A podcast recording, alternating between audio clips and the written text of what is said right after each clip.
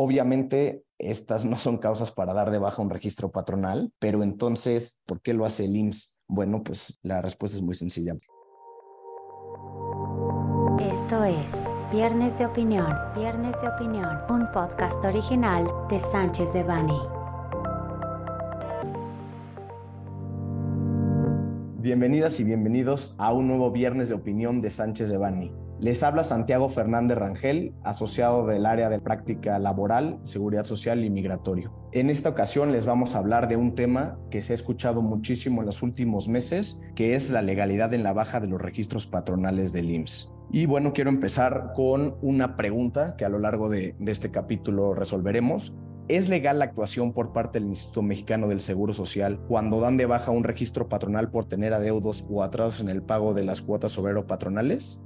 Actualmente existen muchísimos casos donde el instituto cancela el registro patronal de las empresas y normalmente hasta que los trabajadores no acuden a su unidad médica familiar o la UMF es que se dan cuenta los patrones que el registro patronal ha sido dado de baja y obviamente en consecuencia los trabajadores derechohabientes no van a poder recibir las prestaciones médicas a las que tiene derecho por estar dado de baja dicho registro. También en muchas ocasiones, y es muy común, que el patrón puede darse cuenta de esta cancelación porque los trabajadores estaban en proceso de obtención de un crédito ante el Instituto del Fondo Nacional de Vivienda para los Trabajadores Infonavit y obviamente este crédito va a ser rechazado en virtud de que el trabajador ha sido de baja de igual forma, es decir, se da de baja el registro y se dan de baja los trabajadores.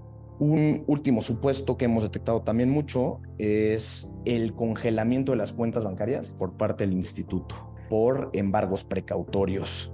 En cualquiera de estos casos, la empresa o el patrón se da cuenta de que su registro patronal ha sido de baja y pues obviamente las consecuencias para el patrón pueden ser grandísimas, como lo comentábamos, ya que los trabajadores van a estar imposibilitados a recibir las prestaciones a las que ya tenía derecho este trabajador.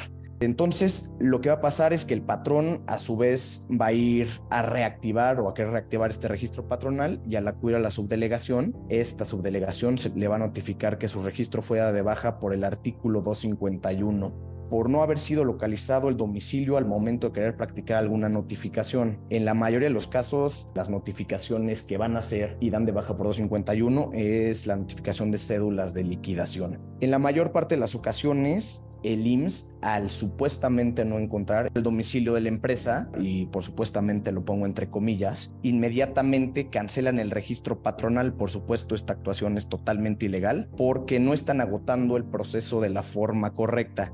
Sin embargo, para el IMSS esta es una práctica muy común y también es aceptada. La realidad es que no existe un fundamento legal para que el instituto cancele este registro patronal por falta de pago, es decir, que en la ley no hay, no hay ningún fundamento para esta cancelación.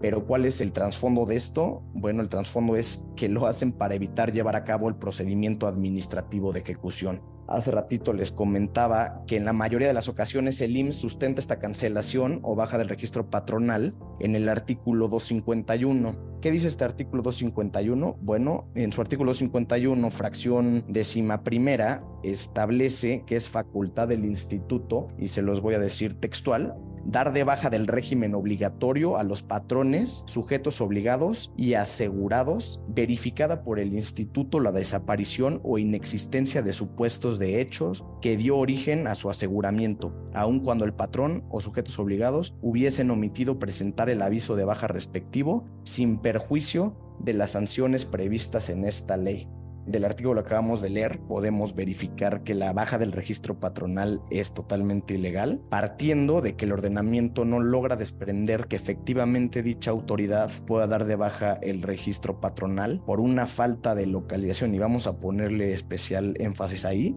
Releamos el artículo que dice dar de baja del régimen obligatorio a los patrones sujetos obligados y asegurados, verificada por el instituto la desaparición o inexistencia de los supuestos de hecho que dio origen a su aseguramiento. Bueno, pues en ese sentido, ¿cuál es el supuesto de hecho que dio origen a su aseguramiento?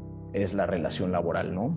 Por lo que si no existe la relación laboral, ya no debe haber aseguramiento. Pero también de este 251 podemos ver que cuando se establece que verifica por el instituto la desaparición en existencia, también debemos entender que esto refiere al centro de trabajo en donde se prestaba el servicio personal y subordinado. Cuando un patrón o sujeto obligado cambia de domicilio, en este caso sí se tiene la obligación de avisar al instituto de tal cambio. Esto lo tienes que hacer dentro de los cinco días siguientes a que se dio este evento. De no ser así, entonces sí estaríamos cayendo en el supuesto de desaparición o inexistencia. Ahora, para que legalmente el instituto pueda dar de baja un patrón y en consecuencia a todos sus trabajadores, ¿qué tiene que pasar? Bueno, pues se debe de agotar el procedimiento de notificación y por supuesto se debe de cerciorar de la desaparición. En la mayoría de los casos no se agota este proceso de notificación que se establece en el Código Fiscal y que por ser un órgano fiscal autónomo tiene que agotar. Bueno, en el artículo 137 del Código Fiscal establece, y otra vez se los voy a decir de manera textual, que cuando la notificación se efectúe personalmente y el notificador no encuentre a quien deba notificar, le dejará citatorio en el domicilio, señalando el día y la hora en que se actúa y que el objeto del mismo es para que el destinatario de la notificación espere en dicho lugar una hora fija del día hábil posterior a que señale en el mismo. En caso que en el domicilio no se encuentre alguna persona con quien pueda llevar a cabo la diligencia o quien se encuentre se niega a recibir el citatorio, este se fijará en el acceso principal de dicho lugar para que al día siguiente este, el representante legal acuda. Y de ello el notificador levantará una constancia. Entonces, retomando lo que decíamos hace ratito, pues el IMSS nada más llega, ve que no hay nadie en el domicilio o, nada más no ven, no ven el domicilio y entonces es aquí cuando van a cancelar el registro sin agotar este procedimiento que estábamos viendo que viene en el 137 del Código Fiscal este mismo artículo señala que deberá requerir nuevamente la presencia del destinatario y notificarlo, pero si la persona citada no acudiera a la cita, se practicará la diligencia con quien se encuentre en el domicilio o en su defecto con un vecino. En caso de que estos últimos se negaran a recibir la notificación, esta se hará por cualquiera de los medios previstos en el artículo 134, en su fracción tercera, que establece que la notificación será por estrados cuando la persona quien deba notificarse no sea localizable en el domicilio que haya señalado. Entonces, ya estamos en un tercer supuesto. Primero tiene que ir el notificador, cerciorarse que esté el domicilio. En ese caso, tiene que entregar la notificación, tiene que dejar citatorio, tiene que regresar al día siguiente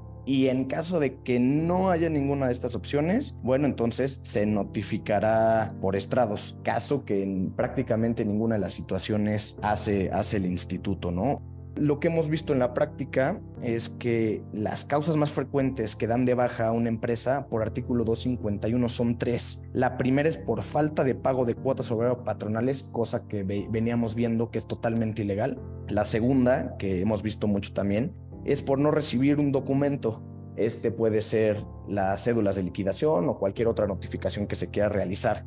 Y la tercera, que es muy chistosa porque pasa mucho, es porque no le abrieron la puerta al notificador. Y esto es súper común que pasa en la práctica. No le abren la puerta al notificador y entonces cancelan el registro patronal. Obviamente, estas no son causas para dar de baja un registro patronal, pero entonces, ¿por qué lo hace el IMSS? Bueno, pues la respuesta es muy sencilla. Para presionar al patrón, porque si se cancela el registro patronal, este no puede realizar ningún tipo de movimiento afiliatorio y tampoco los trabajadores pueden acudir a atención médica. Entonces, el instituto cancela este registro y hace que los adeudos que ya se tenían contraídos con el instituto sean cobrados mucho más rápido. Pero, ¿qué podemos hacer en contra de estas actuaciones contrarias a derecho por parte del instituto? Bueno, lo primero que podemos hacer en contra de esta cancelación es presentar un escrito ante la subdelegación en donde se indique que sí se encuentra localizable en su domicilio y entonces se solicita una visita de la autoridad para corroborarlo y en este mismo escrito también poner obviamente que, la, que se reactive el registro patronal lo antes posible para evitar tener más perjuicios tanto al patrón como a los trabajadores. Bueno, en caso de la negativa por parte del instituto en la reactivación del registro patronal, se puede impugnar la notificación del oficio de baja patronal, pero este no fue hecho del conocimiento del patrón afectado. ¿Cómo lo podemos hacer? Mediante un juicio de nulidad.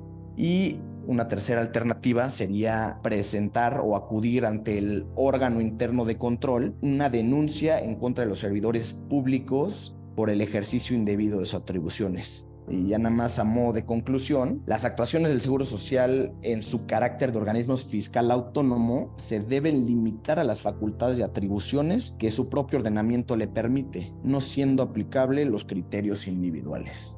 Muchas gracias por acompañarnos y estamos a su disposición en caso de requerir una asesoría puntual. Agradecemos su atención y los invitamos a no perderse nuestro siguiente capítulo de Viernes de Opinión. Les recordamos que este material representa una opinión, por lo que no puede ser considerado como una asesoría legal. Para cualquier duda o comentario sobre este material, contacte a Santiago Fernández Rangel, santiago.fernández.com. Salvo especificación en contrario, los usuarios del presente podcast podrán guardar y utilizar la información aquí contenida únicamente para uso educativo, personal y no comercial. Por lo tanto, queda prohibida su reproducción para cualquier otro medio, incluyendo pero sin limitar, el copiar, retransmitir o editar sin el previo consentimiento de Sánchez de Bani S. Berry,